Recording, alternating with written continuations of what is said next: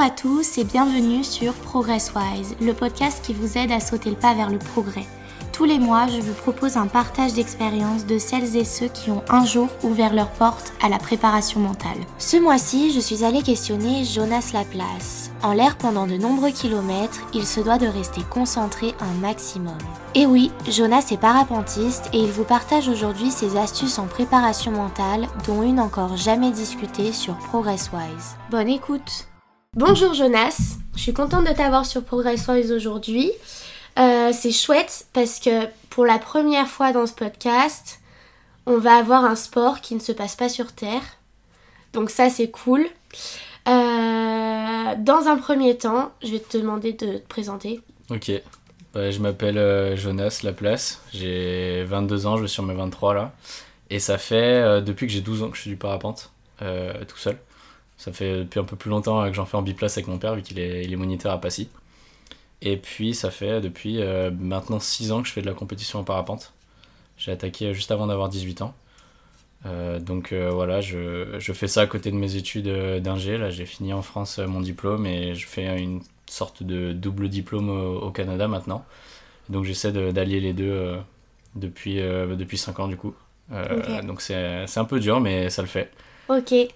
Du coup, compétition de, parapente, euh, il me semble qu'il y a plusieurs formats de compétition en parapente, non? Ouais, c'est ça. Il y en a trois officiellement. Il y a la distance, donc c'est ce que je fais. Ok. Il y a l'acrobatie, donc euh, vraiment un domaine euh, carrément différent. Et après, il y a la précision d'atterrissage, qui est un peu le nouvel arrivant dans le sport. Ah oui, j'avais jamais entendu parler de celui-là. Ouais, il est un peu discret. Donc toi, c'est longue distance. Ça va jusqu'à combien de alors ça aussi, entre euh, les plus courtes distances, c'est environ 30 km et le plus long qu'on ait fait pour l'instant, ça doit être entre 160 et 170 km.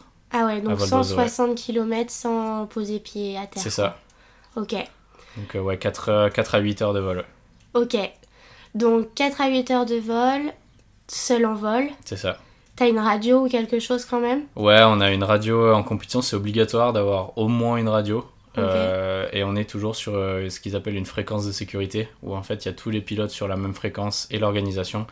Et ça permet de donner euh, ce qu'on appelle des niveaux de vol, donc c'est des niveaux de sécurité si, si ça va pas, niveau 2, s'il faut annuler ou couper la manche niveau 3, et ça permet d'avoir des infos un peu.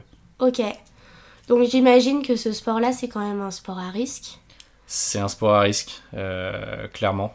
Il y a des morts tous les ans, même à haut niveau dernière euh, Coupe du Monde au Brésil, il y a eu euh, un, des compétiteurs qui est décédé. Ok.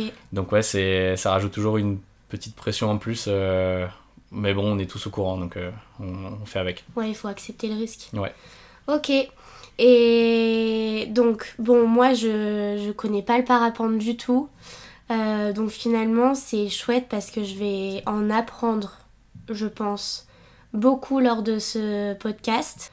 Une question simple, comment tu prépares euh, tes longues sorties et plus spécifiquement mentalement aussi Parce que j'imagine que, que tu dois en avoir aussi dans la tête. Ouais, c'est ça. Euh, c'est un sport qui est. C'est très fatigant, mais pas forcément avec euh, l'aspect physique, on va dire. C'est-à-dire que pendant 4 à, 4 à 8 heures, on est allongé dans une sorte de cocon, on a juste les bras en l'air. Donc c'est fatigant un peu pour le haut du corps, mais c'est surtout fatigant mentalement parce qu'on est tout le temps en observation, tout le temps concentré à fond et euh, vraiment à, faire de la stratégie euh, du début à la fin de la manche. Ouais. Donc il y a vraiment une vraie préparation. Après, ce qui nous empêche euh, de faire de la préparation sur, enfin avec de l'anticipation, c'est que les tracés des manches, ils sont annoncés environ une heure avant le décollage. Ah ouais, ok. C'est en fonction de la météo et de comment ça se développe que c'est annoncé. Donc une heure avant, euh, faut être prêt à soit faire 30 km en mode euh, très très speed euh, pour une heure et demie de manche, ou alors une super longue distance sur 6 heures de vol, et c'est pas du tout le même schéma de vol. ouais. Faut pas du tout avoir la même mentalité, c'est carrément différent. Bah, c'est un sport, c'est un sport, on pourrait appeler ça c'est un sport outdoor dans tous les cas, mais contrairement par exemple à des longues courses que tu pourrais faire en Alpi, bah tu sais déjà à peu près la veille la météo que le lendemain. Ce qui est différent, c'est que tu es dans les airs et j'imagine que vous devez faire beaucoup de. Vous avez dû avoir pas mal de cours sur euh, la météorologie et tout, non? Ouais, c'est en gros pour commencer la compétition, il y a ce qu'on appelle le brevet de pilote confirmé, le BPC à passer. Et c'est euh, une combinaison de on va dire, de, de niveau de vol et euh, de connaissances théoriques. Il y a énormément de connaissances théoriques à avoir, que ce soit météo, euh, tout ce qui est espace aérien, réglementation aérienne, parce qu'on est considéré comme des aéronefs, euh, comme un avion. Ok. Et euh, de la connaissance euh, juste physique, comment, ça, comment ça fonctionne une aile, qu'est-ce qui peut être les risques, comment ça vole. donc ouais, plein de trucs, ouais. Ouais, donc c'est comme tu dis, en vol, t'as plein de choses à gérer et le summum de la concentration, enfin, tu dois avoir une capacité à- d'attention qui est énorme. Ouais. Je sais que l'attention, justement, c'est une capacité, on peut le- on peut le- l'entraîner. On a un certain euh, temps de concentration qui est optimal. Euh, là, maintenant, tout de suite, je saurais plus dire exactement le temps. Mais en tout cas, je sais que tu as un temps euh, optimal de concentration. Donc j'imagine que toi, la concentration, oh, peut-être que je me trompe, ça doit être l'un des éléments que tu travailles beaucoup en préparation mentale ou pas? Alors, je saurais pas vraiment dire si c'est un des effets de. Enfin, un résultat, on va dire, de ce que je travaille. Mais on fait énormément de visualisation. Ok. Euh, cohérence cardiaque aussi, j'en fais beaucoup. Et euh, on va dire que je sais pas si je travaille vraiment là à, à ce que ma concentration soit plus longue, mais qu'elle soit plus intense, ouais. Ok. C'est-à-dire que par exemple, euh, je sais pas, je fais une erreur en vol euh, qui, qui peut être coûteuse, la moindre erreur elle est vraiment coûteuse. Et du coup, faut tout de suite se remettre dedans et pas rester dans une mentalité euh, oh bon bah c'est bon, j'ai fait une erreur, la manche est perdue. Et là, il faut vraiment arriver à se remettre dans le bon mode très Ouais. très rapidement. Donc euh, là, on pourrait plus parler de switch. Ouais. Euh, donc c'est-à-dire switcher d'un point intentionnel à un autre rapidement. Ça, c'est, c'est, ça peut être carrément en lien avec euh, la pleine conscience. Je sais pas si tu en as déjà entendu parler. Ouais. J'en ai parlé quand même dans mes anciens podcasts assez régulièrement, mais finalement c'est quelque chose qui revient tout le temps. Et ce qui est difficile justement, et on en parle notamment en pleine conscience, c'est pour pouvoir switcher, il faut aussi accepter le fait que bah oui j'ai fait une erreur. Et cette acceptation, ça t'aide beaucoup plus facilement à, à switcher rapidement de, ce point intentionnel à un autre. Donc, euh, donc finalement, quand, comment, comment ça se passe réellement une fois que tu as fait une erreur? En général, quand je fais une erreur et je sais que là, si je continue, ça va être soit je pose trop tôt, soit je vais vraiment prendre euh, beaucoup de temps de, de retard. Donc, euh, en général, ce que je fais, c'est que je fais une cohérence cardiaque assez rapide. J'en ai tellement fait qu'en quasiment 3-4, euh, on va dire, échanges de respiration, c'est reparti. Et puis je me parle beaucoup à moi-même. C'est quelque chose que j'ai pas trouvé tout de suite d'ailleurs en prépa mentale, mais un peu plus tard en travaillant plein de techniques. Et je me parle juste à moi-même en me disant bon écoute euh, c'est pas grave, euh, t'as fait une erreur, euh, maintenant faut te remettre dedans. euh. Ok. Et tout ça en, en vraiment en calibrant ma respiration et, et vraiment en me concentrant sur euh, ce que- je fais en cohérence cardiaque, c'est que je me concentre sur euh, le flux d'air dans mon nez. Ok. Ça me permet vraiment de faire une sorte de bulle. Ok. Et puis après en 30 secondes, une minute c'est reparti et là, euh, Ouais. et là on est rededans. ouais. Ouais, ok. Donc finalement, là, ton point intentionnel à ce moment-là, il est quand même sur ta respiration. Ça te Ouais. permet de te remettre, euh, de te reconcentrer. C'est hyper intéressant. Et du coup, là, là tu me dis, euh, donc on parle de dialogue interne, Mhm. ce que tu vas pouvoir te dire à toi-même. Euh, c'est quelque chose que t'as pas trouvé tout de suite en préparation mentale. Mais du coup, euh, depuis quand t'as commencé la préparation mentale? Est-ce que tu l'as commencé bah, dès le début, à partir de 18 ans? C'est là où t'as commencé les compétitions? Ouais, mais je l'ai commencé il y a deux ans. Ok. Fait, c'est c'est un de mes coachs, euh, un de mes coachs qui en fait a fait sa formation euh, à l'université et euh, en fait il avait besoin de du coup de cobaye pendant Ouais. pour valider son année et il m'a pris comme cobaye pendant un an et ça s'est juste super bien passé. J'avais jamais entendu parler de prépa mentale avant, je me suis dit bah pourquoi pas tester. je suis un peu bloqué là actuellement dans, dans mes résultats. Et euh, ça a fait un effet euh, super rapidement, euh, que ce soit en termes de résultats ou en termes de plaisir en vol ou, ou même de, de niveau tout court. Ouais, toi tu l'as vu tout de suite. Ouais, carrément. Ok, et donc qu'est-ce que. Qu'est-ce qui. Qu'est-ce que t'as pu voir au début finalement? Qu'est-ce qui a fait que d'un coup euh, ça a changé et que t'étais super bien en vol et que ça te plaisait à fond quoi? Je pense que ce qui a été le, le, plus, le point le plus gros, le, plus, le point le plus décisif, euh, c'était juste d'en parler en fait avec quelqu'un. D'avoir un échange euh, réel, de pouvoir parler de ce que je ressens, de, de ce que j'ai envie de faire, de, de comment j'ai envie d'appréhender les choses. Et rien que d'avoir cet échange, et au final, en face, il... c'est pas qu'il me donnait les, les solutions, c'est qu'il m'aidait à les trouver moi-même. Ouais, et ça, c'est super ce que tu dis. Parce que, comme tu dis, c'est toute la différence. Mm. Et nous, on n'est pas du tout là. Il me semble que j'en ai déjà parlé, mais on n'est pas du tout là pour euh, donner les solutions. Parce que finalement, ça sert pas à grand chose à la personne. La personne, elle doit aller fouiller et on est là pour l'accompagner, pas du tout pour lui servir le tout sur un plateau, quoi. Donc euh, c'est bien que c'est bien que t'en parles et c'est bien que tu le dises parce que c'est réel, quoi. C'est carrément réel. Je trouve ça c'est t'apprends pas du tout la même chose quand on te donne une solution en mode euh, c'est comme ça qu'il faut faire. Quand on t'accompagne vers la solution, tu l'appréhendes beaucoup mieux, tu te l'appropries, et après, du coup, tu peux l'utiliser autant que tu veux, l'améliorer, en faire ce que tu veux. Ouais. Bah oui, parce que finalement, tu es obligé euh, de, de, vraiment t'inspecter toi-même, mm. d'être à l'écoute de toi, et du coup, bah vraiment d'aller chercher euh, la petite bête. Et c'est pour ça que ça peut être super difficile pour les personnes qui sont pas encore là-dedans, qui ont peur d'aller se découvrir eux-mêmes finalement. Euh, parce que ça peut faire carrément peur, ça peut te faire rendre compte de plein de choses que tu as accumulées et que t'as pas du tout envie de ressortir. Mais donc c'est là le plus gros travail et c'est à partir du moment où tu te connais réellement toi, où tu sais comment tu fonctionnes, que tu peux te réapproprier bah, l'aide de ton préparateur mental. Et en poussant un petit peu plus les discussions avec la personne, bah là on sait exactement ce qui pourrait l'aider et lui il l'a compris aussi c'est vraiment, c'est vraiment un accompagnement, c'est vraiment hyper important. D'où l'importance d'être prêt aussi pour, euh, pour commencer la préparation mentale. Tu te sentais prêt à ce moment?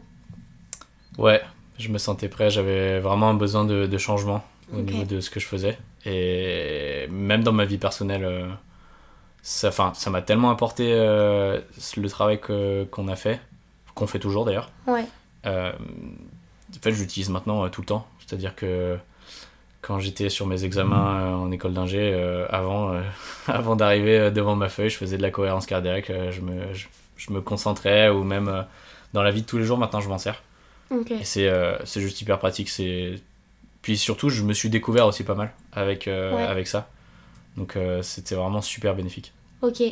Et tu disais qu'en vol, maintenant, en cohérence cardiaque, t'arrivais à, même sur quelques instants, à adapter ta respiration et ça venait très rapidement. Euh, tu t'es entraîné longuement avant à l'aide, je sais pas, euh, euh, de ton préparateur mental par exemple ou d'une application spécifique ou je sais pas, est-ce que tu t'es aidé au début de quelque chose, enfin avec quelque chose et puis ensuite tu as réussi à, sans rien, sans aucune aide autour de toi, à savoir exactement quand est-ce que tu devais expirer, quand est-ce que tu devais inspirer? Ouais, c'est c'est quelque chose. Euh, enfin, je sais qu'il y a beaucoup de gens qui croient que ça vient tout de suite, euh, ce genre d'aide. Au contraire, c'est c'est un entraînement comme un autre. C'est-à-dire que si c'est pas répété et régulièrement, ça viendra pas. C'est vraiment un travail de fond. Et donc j'en ai beaucoup fait de la cohérence cardiaque. J'avais une, j'avais enfin je l'ai toujours d'ailleurs, une appli sur mon tel euh, pour m'aider à, à, calibrer ma respiration toutes les 5 secondes. Et maintenant j'en ai tellement fait que en 3-4 respirations, j'ai direct le rythme et l'effet désiré vient tout de suite. Et sans l'application forcément Ouais, sans l'application. Ok, c'est quelle application? C'est... Euh, alors avant j'utilisais Respirelax et maintenant vu que je me suis mis aussi à la méditation, j'utilise l'application Petit Bambou. Ouais, ok. Donc c'est deux applications qu'on voit beaucoup. Mm. Finalement c'est souvent celles-là qui reviennent. Bah, il n'y en a pas beaucoup en soi. Ouais, c'est vrai. Mais il y en a de plus en plus quand même. Après, là, ce qui est bien aussi sur Petit Bambou, c'est que tu as, des as des méditations libres. Donc finalement, c'est aussi, euh, aussi bien parce que ça t'autorise à, à, tester aussi euh, la méditation bah, libre et à être euh, autonome là-dedans. Mm. À te tromper ou pas, ou justement à rechercher ce qui est exactement le mieux pour toi. Donc, donc là, tu es encore dans, dans l'inspection, quoi. Ok hyper intéressant. Et euh, tu me disais que tu vois toujours ton préparateur mental. Tu parlais du dialogue interne. Est-ce que c'est au fur et à mesure, en travaillant avec ton prép mental, que tu as découvert cet outil-là, entre guillemets? Ou est-ce que tu l'as découvert tout seul? Euh, Non, c'est venu avec lui. En fait, euh, j'ai toujours pas résolu la plupart des problèmes sur lesquels j'étais au début. Enfin, si, je les ai résolus, mais il y en a de nouveaux qui sont apparus au final. Donc en fait, il y a eu un besoin d'évolution des, outils assez importante.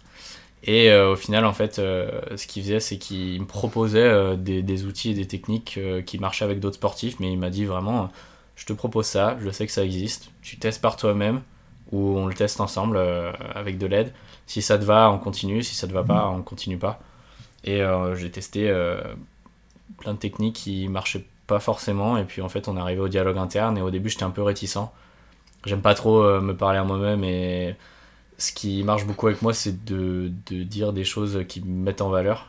Enfin, on va dire de, qui me donnent confiance. Ouais. Et ça, j'avais beaucoup de mal au début. C'était vraiment très À dur. te le dire à toi-même Ouais, j'avais l'impression de d'avoir un ego énorme ou de, de juste me mettre trop en confiance. Ouais, bien sûr. Et euh, au final, euh, j'ai vu que ça avait vraiment un, un aspect hyper bénéfique. Ouais. Donc euh, maintenant, c'est ce que je fais dès que j'ai vraiment un, manque de confiance euh, ou vraiment de ça m'arrive, hein, du stress ou de l'angoisse juste avant les décollages. euh, je me concentre, je me parle en moi-même et en général, je me mets dans ma bulle souvent avec de la musique et, et ça m'aide beaucoup. Ouais.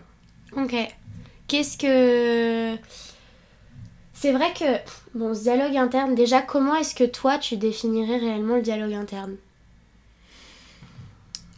De ta vision. Je dirais que c'est un peu comme. euh, En fait, je l'ai associé pas mal à la visualisation. Ouais. où en fait je me vraiment je ferme les yeux et je m'imagine que je, me, je dédouble en fait euh, ma personne et je, vraiment je, me- je me- enfin j'ai l'impression que je suis en face et je me parle juste à moi-même comme ça et j'ai un dialogue euh, avec moi-même Ok. c'est ça fait un peu bizarre à dire comme ça Non. mais c'est ça marche trop bien Non, parce que euh, justement, c'est hyper intéressant. euh, parce que ju- justement, il peut être utilisé de plein de manières différentes.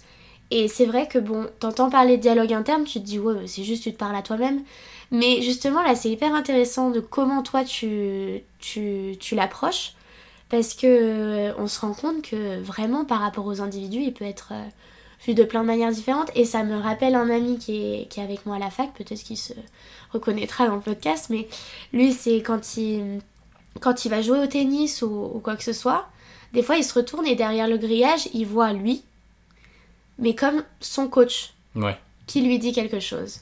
Et du coup, ça me, ça me, ça me fait penser à lui, mais et ça, je trouve ça bien.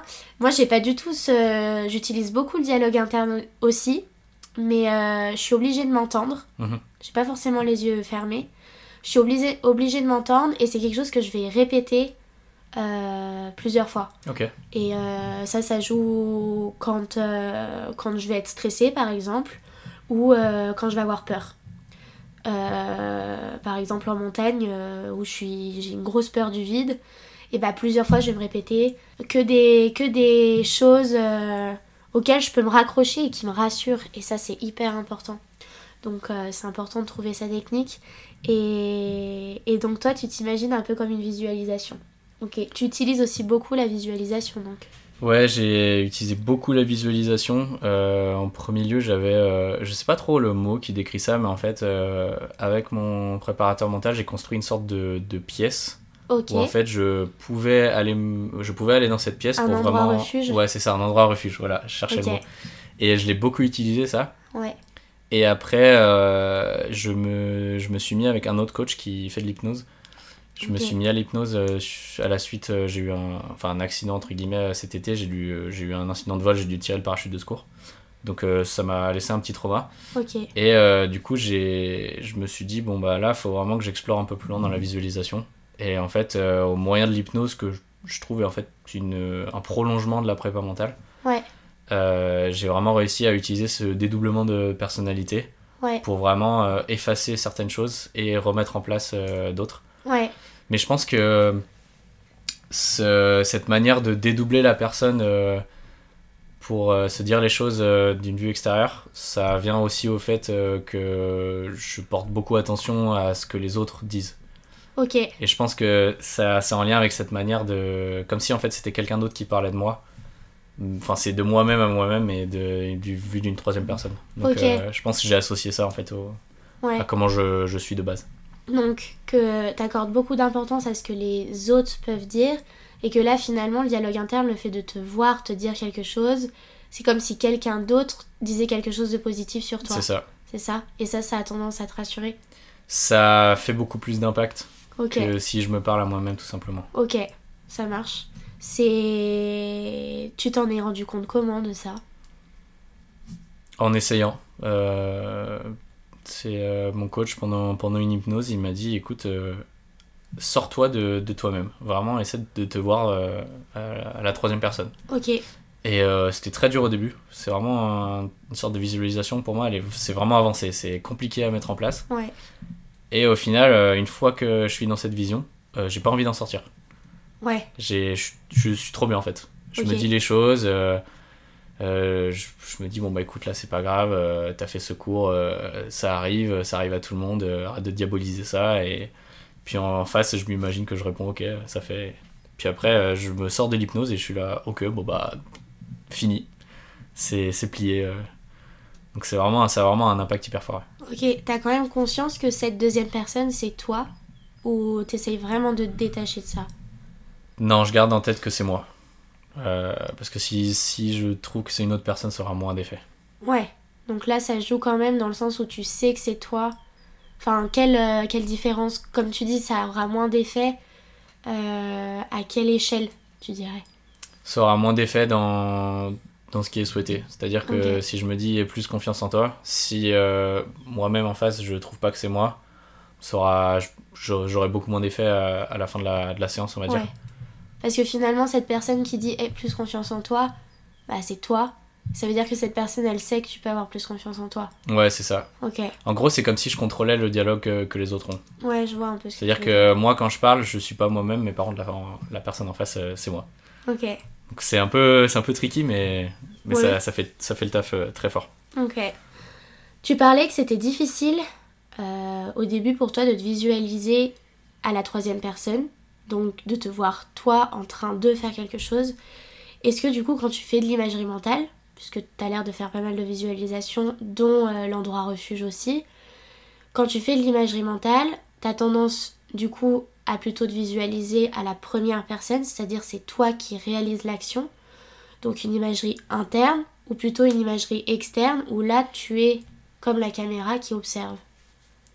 Euh, pour l'endroit refuge, je reste à la première personne. J'ai testé les deux, c'est troisième personne, ça fait pas du tout l'effet escompté. C'est vraiment différent.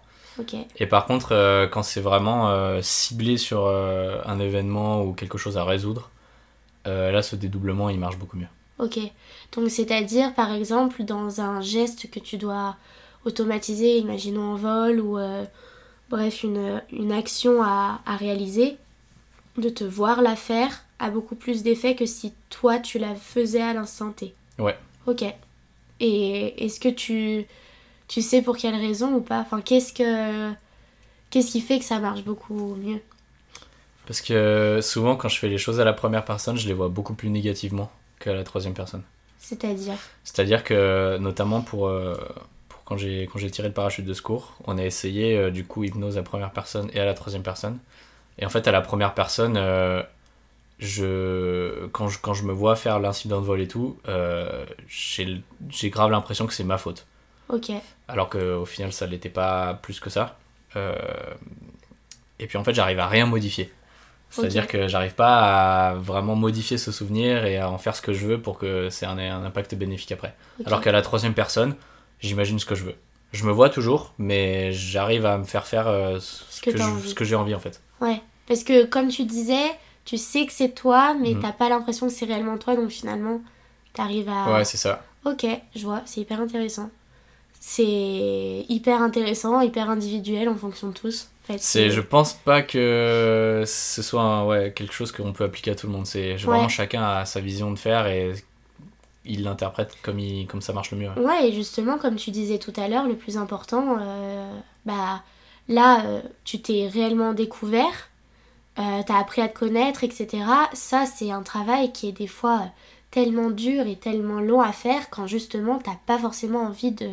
Tu te sens pas réellement prêt. Mm. Tu penses que tu l'aimes, mais c'est pas le cas. Donc, euh, donc là, t'as été dans des, dans des choses qui sont poussées et, euh, et tu vois les effets à la fin, quoi. Ouais, clairement, ouais. Je pense qu'il faut vraiment être, en abordant le sujet, faut vraiment être hyper ouvert d'esprit avec ce qui est possible de faire. Parce qu'en soi, c'est dans la tête, donc il n'y a pas vraiment de limite. Ouais. Et puis, ouvert d'esprit aussi parce qu'il y a des choses qui vont des fois être dures à entendre. Mm. Et euh, peut-être pas forcément de la part du préparateur mental parce que nous, on n'est pas du tout dans le jugement. Et, euh, et donc, euh, par contre, on va essayer d'amener la personne, pas être dans le jugement non plus, mais plutôt dans le questionnement. De se dire pourquoi je pense comme ça, pourquoi ci, pourquoi ça. Et justement, des fois, il va y avoir des prises de conscience qui vont être assez dures.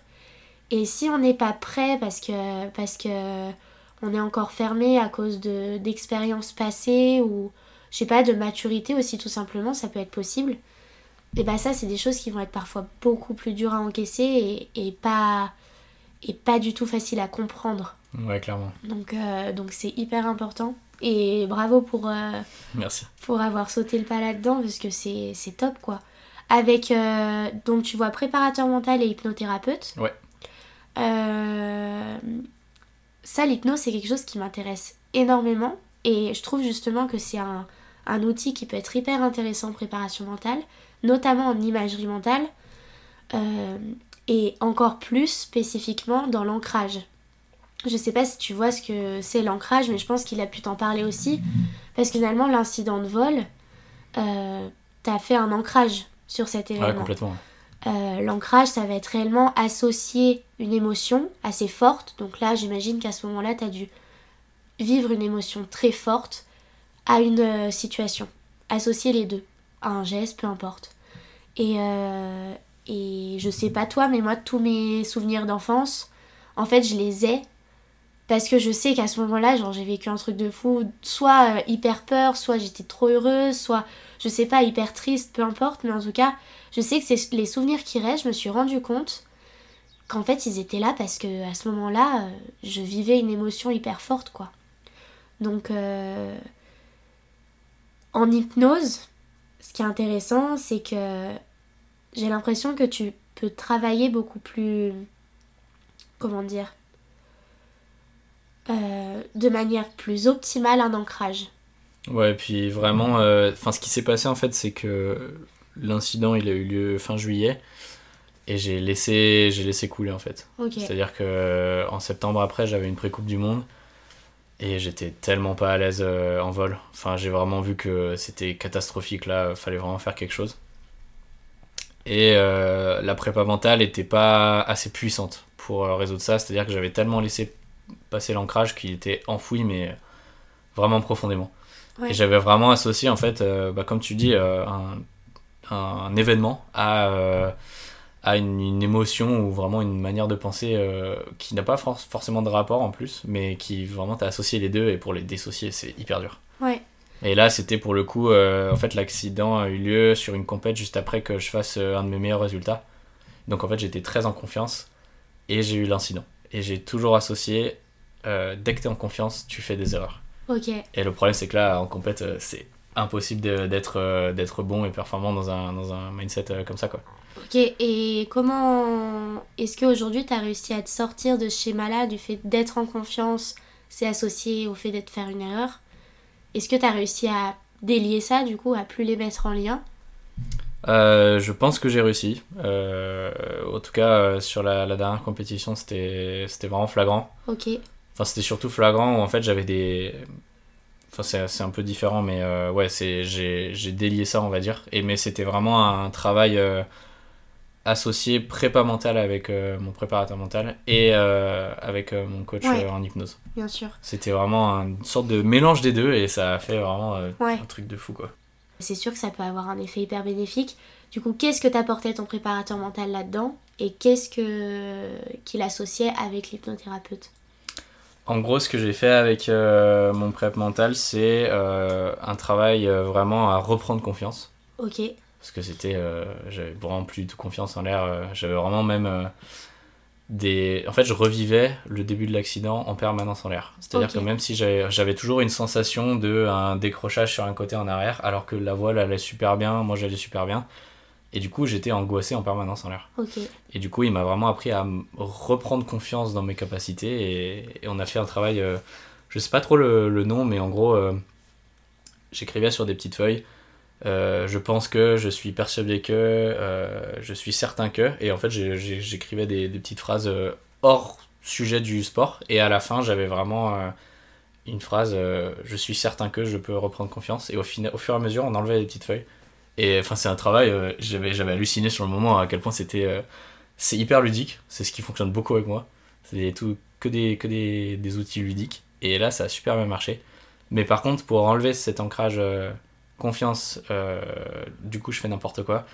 Là, euh, j'ai, on a vraiment eu besoin de, Ouais. d'hypnothérapeute, ouais. Et euh, ça, je voulais en parler tout à l'heure, c'est sûr, parce que quand on ancre un moment sur, euh, bah, là justement, sur finalement un accident de vol, ce qui est hyper important, enfin, ce qui est fait en hypnose, c'est que tu vas te remettre dans ce moment-là, mais tu vas, tu me dis si je me trompe, mais tu vas venir euh, un peu modifier l'action en elle-même. Ouais.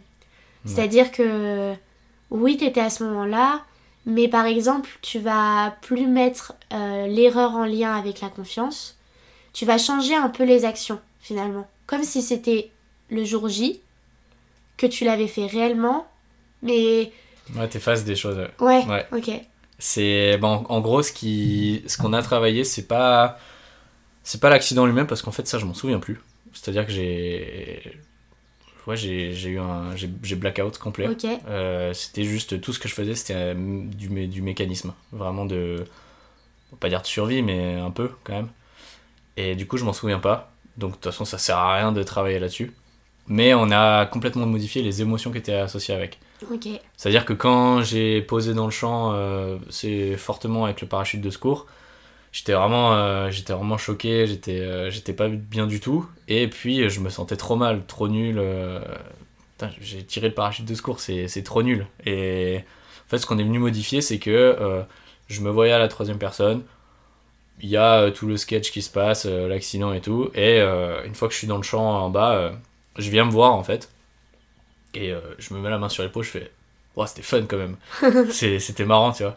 Et en fait, j'arrive à dédramatiser la chose complètement et à le faire croire aussi à moi qui est en face. Et au final, euh, je sors de l'hypnose, je suis là, bon, ouais, c'était c'était pas grand chose, quoi. Ok. Vraiment. euh, Enfin, c'est, c'est, pour moi, c'était beaucoup plus facile que modifier l'événement vu que je m'en souvenais pas. Oui, oui, bien sûr. Et euh, est-ce que la limite à ça, ça peut être euh, bah, de, de fermer les portes à. Comment dire À ce que tu as réellement ressenti à ce moment. Je sais pas si tu vois ce que je veux dire. Hmm, ouais, je vois ce que tu veux dire.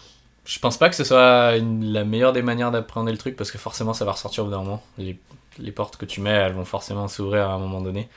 Je trouve que c'est bien mieux d'aller modifier le contenu derrière cette porte plutôt que fermer et dire non, ça je, je veux plus. Ouais. Donc toi, tu as été modifié. euh, Ça permet pour, pour moi, ça permet sur, d'être vraiment euh, sur du long terme. Ouais, ok. Et bah. En tout cas, aujourd'hui, tu sens que. Ouais, ouais, ouais, c'est. Bon, après, il y a encore un truc que j'appréhende, c'est euh, le discours des autres. C'est-à-dire que à la compète qui a suivi l'accident, ça avait beaucoup parlé sur le fait que, bah, est-ce que j'ai vraiment le niveau et tout. euh, Et au final, euh, ça m'est un peu rentré dans la tête, ce qui est dommage. Ouais, Mais bon, je, je suis hyper susceptible à ça, donc euh, ça, j'ai beaucoup du mal à le changer. Et euh, du coup, j'attends de voir euh, Ouais. les futures compètes ou peut-être que ça va ressortir. J'attends de voir si ça va m'affecter autant ou pas. C'est un peu le. C'est un peu Ouais. le, ouais, la, la phase de, où je sais pas trop encore. ça te fait. Ça, c'est. Comment dire? T'es pas forcé de répondre à ma question. Est-ce que, par rapport au... à ce que les gens peuvent dire en face, qu'est-ce que. J'ai peur de rentrer un peu dans mon job de prête mentale là. Vas-y. Qu'est-ce que ça vient toucher en toi quand, euh, quand quelqu'un va pouvoir dire quelque chose sur toi Qu'est-ce que ça peut venir toucher en toi? Ça me fait douter hyper rapidement. C'est-à-dire que pour euh, une parole de quelqu'un, moi je dois me la dire dix fois. C'est-à-dire que j'ai la parole de quelqu'un fait beaucoup plus d'effet que ce que je me dis à moi-même. Et du coup, euh, je prends hyper fort les choses. Et à l'enlever, c'est très dur. ok. Tu... Est-ce que tu te tu t'identifi- identifierais comme une personne naïve? Non. Plutôt. Non, pas vraiment naïve. Je saurais pas trop comment décrire ça. Je dirais euh, vraiment. susceptible.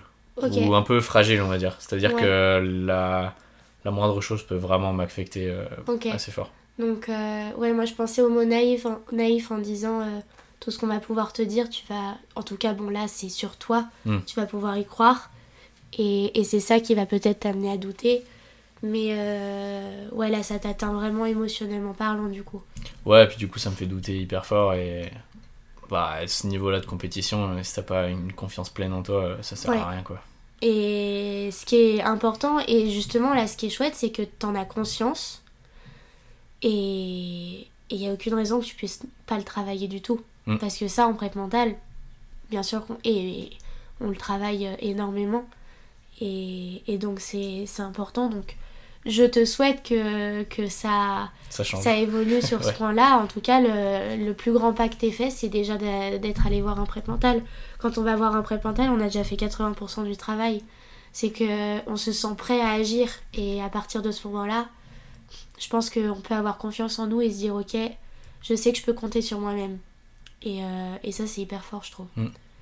C'est un premier grand pas dans tout, tout le travail qu'on met en place, quoi. Ouais, clairement. Puis ce que je trouve bien avec ce... cette mentalité de- en prépa mentale, c'est que tout de suite il m'a dit écoute, là on se voit toutes les deux semaines. Le but c'est que on se voit plus du tout, Mhm. ou alors très peu. Et au final, euh, il y a deux ans, on se voyait euh, ouais, quasiment toutes les semaines, voire les deux semaines. Et maintenant, on se voit euh, une fois avant les compétitions, qui sont quand même espacées de deux mois en général. Et euh, si vraiment il y a un besoin pendant la compétition, soit par message, euh, soit en appel. Ouais. Mais euh, ouais, je pense que j'ai vraiment franchi un pas avec lui où j'ai pas. Enfin, je me suis détaché euh, de, de, de ce besoin à chaque fois de, de l'avoir à côté de moi. Ouais. C'est, je pense que du coup, son travail, il est réussi pour lui. Ouais. Bah ça, ça va être l'un de nos objectifs premiers, hein, c'est d'amener la personne à être autonome Mm. et ne plus avoir besoin de nous. Parce que finalement, c'est pas nous qui faisons le travail, c'est vous.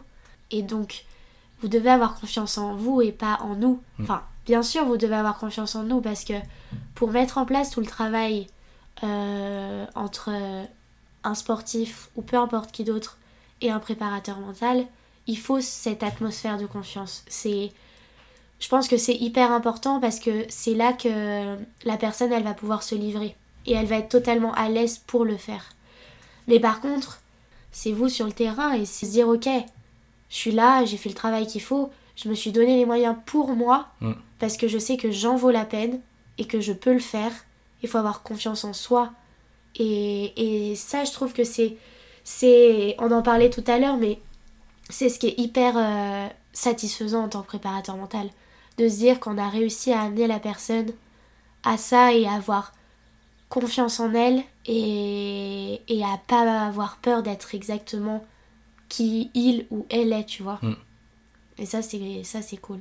Ouais, puis tu vis, je pense aussi, les performances du sportif euh, à travers lui. euh, Enfin, c'est. Ouais, je- j'envie aussi beaucoup ce, cette manière de d'être, vraiment d'apporter quelque chose à quelqu'un et Ouais. que ce soit bénéfique, ouais. Mais, euh, mais ça, à partir du moment, je trouve, où on, où on met en place ce travail, euh, que ce soit professionnellement parlant, mais ça peut être aussi hyper personnel, je veux dire, des personnes qui travaillent sur elles euh, personnellement, et ben là, on peut toujours avoir avec nos proches Mm. euh, cette écoute-là et on peut apporter ces choses-là à nos proches.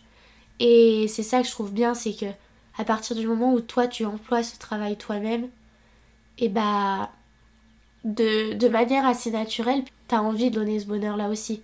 Donc je trouve que on, on a cette part aussi, euh, cette part d'aide aussi de notre côté personnel, si on a envie de la donner, quoi. Mm. On peut le faire. Donc euh, ça c'est assez chouette. Ouais, puis tu deviens proche de la personne aussi. C'est vrai que bah, maintenant, après deux ans, il commence à me connaître vraiment bien.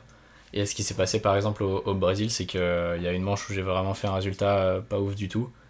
Et tout de suite, il a su, euh, fallait m'envoyer un message, me faire un discours positif de deux messages. Et j'ai- j'avais enfin, j'étais dans un mindset vraiment euh, dépité, euh, j'en avais trop marre. Deux messages de sa part, j'étais là, ah ouais, ok, reparti quoi. Et euh, Ouais. ça, enfin, il m'aide beaucoup à, à, juste me remettre dans la réalité parce que j'ai souvent tendance à, à juste me dire bon bah écoute là t'as pas le niveau et tout alors Ouais. que si à tu prendre de mais- la hauteur sur la Ouais, c'est situation. Ok. À essayer de voir les choses dans la globalité. ouais puis il m'a vraiment beaucoup aidé avec euh, bah, un problème que j'avais de base c'est à dire que dès que j'avais un mauvais résultat ou que j'étais de mauvaise humeur euh, ça allait pas et puis je prenais vraiment les les mauvaises perfs euh, très fort et euh, maintenant ce qui se passe c'est que je les prends plus du tout dans le mauvais sens, c'est que je les prends dans le bon sens. Je me dis, bah écoute, là, t'as un axe de travail où t'as appris beaucoup de cette erreur et on repart. Ouais. Bah, il y a toujours quelque chose à travailler et euh, ça me fait penser. Émilie, elle en a parlé justement au moment où, dès qu'il y a quelque chose qui se passe mal en compétition, bah, elle va se dire Ah, mais c'est super, je vais pouvoir euh, travailler un truc avec ma prep mentale. Et finalement, c'est ça, c'est que on redoute et euh, j'ai l'impression que c'est encore. Enfin, j'en sais rien. J'allais dire que c'est encore plus présent en France, mais ça, j'en sais rien du tout.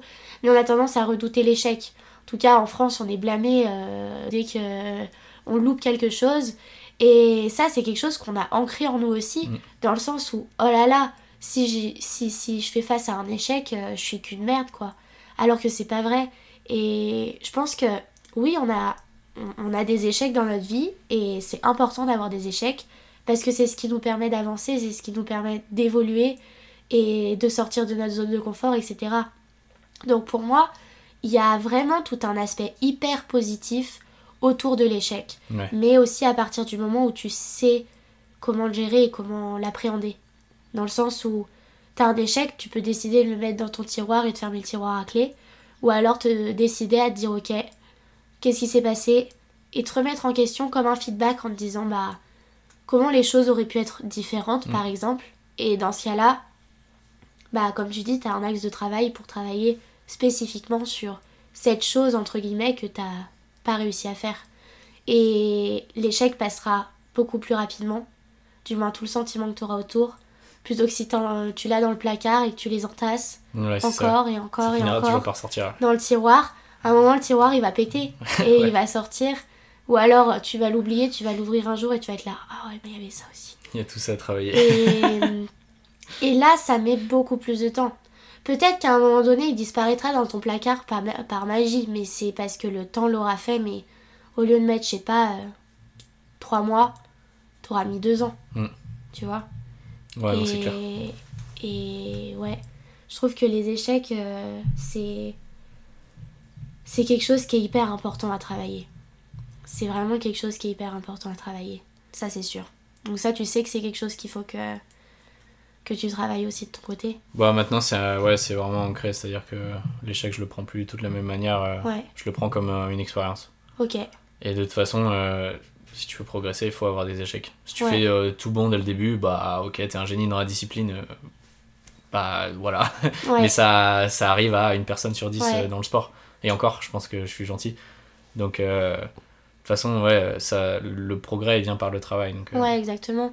Justement, ça va être les personnes qui vont pas oser sortir de leur zone de confort et prendre de risques par peur de. Mm.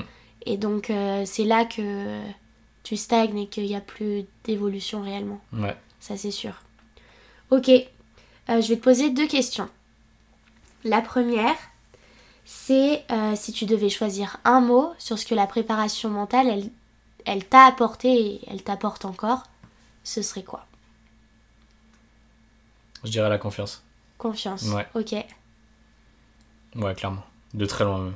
ok, C'est vraiment, il n'y a que ça que je pense euh, ouais, quand on évoque euh, le sujet. ok.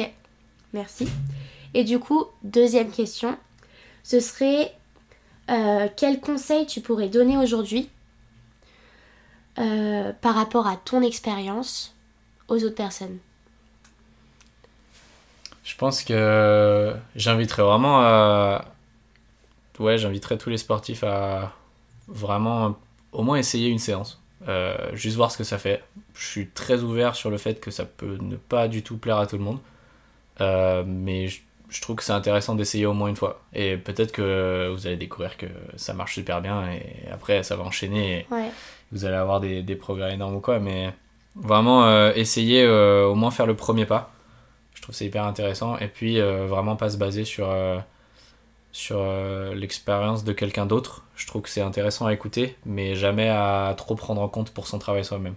ok, Parce que c'est tellement différent pour chaque personne et que c'est hyper important de, de vraiment s'approprier le travail. Ouais. Euh, ouais, ce serait, ce serait ce que je dirais à, à quelqu'un qui en a jamais fait. Ouais. ok. Et pour rebondir un peu sur ça, justement, comme tu dis, euh, c'est hyper individuel en fonction de tous.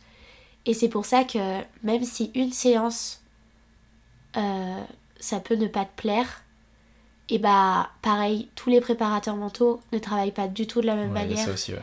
Et, et donc si une séance n'a pas forcément marché, ça veut pas dire que la prochaine avec un autre ne marchera pas non plus. Et donc ça, euh, ça c'est ça c'est hyper important aussi. Et bah je te remercie Jonas pour tout euh, ce long partage. C'était très intéressant. Euh, je pense que ça devrait s'entendre euh, à l'oreille des auditeurs. C'était chouette de t'avoir et, j'espère que, que ça, t'aura plu. Ouais, ouais, c'était top. Bah, merci à toi en tout cas de, de m'avoir accueilli. Et puis vraiment, je trouve que c'est vraiment une bonne chose que tu fais de, de mettre en avant ça à travers en plus plein de sportifs différents, dans plein de sports différents. Ça, te permet de, de donner une vision de la prépa mentale ultra différente du coup de. Parce que chacun a sa vision, donc euh, ça te permet d'avoir une, de donner une vision un peu globale et franchement, c'est, je trouve ça top. Si cet épisode vous a plu, n'hésitez pas à vous abonner sur la plateforme d'écoute que vous utilisez actuellement. Et pour en savoir plus sur la préparation mentale, mais surtout ne rien louper sur la sortie des prochains épisodes, je vous invite à vous abonner au compte de Vops via On Parle Sport sur Instagram. On se retrouve le mois prochain pour le partage d'une nouvelle expérience. A très bientôt sur ProgressWise.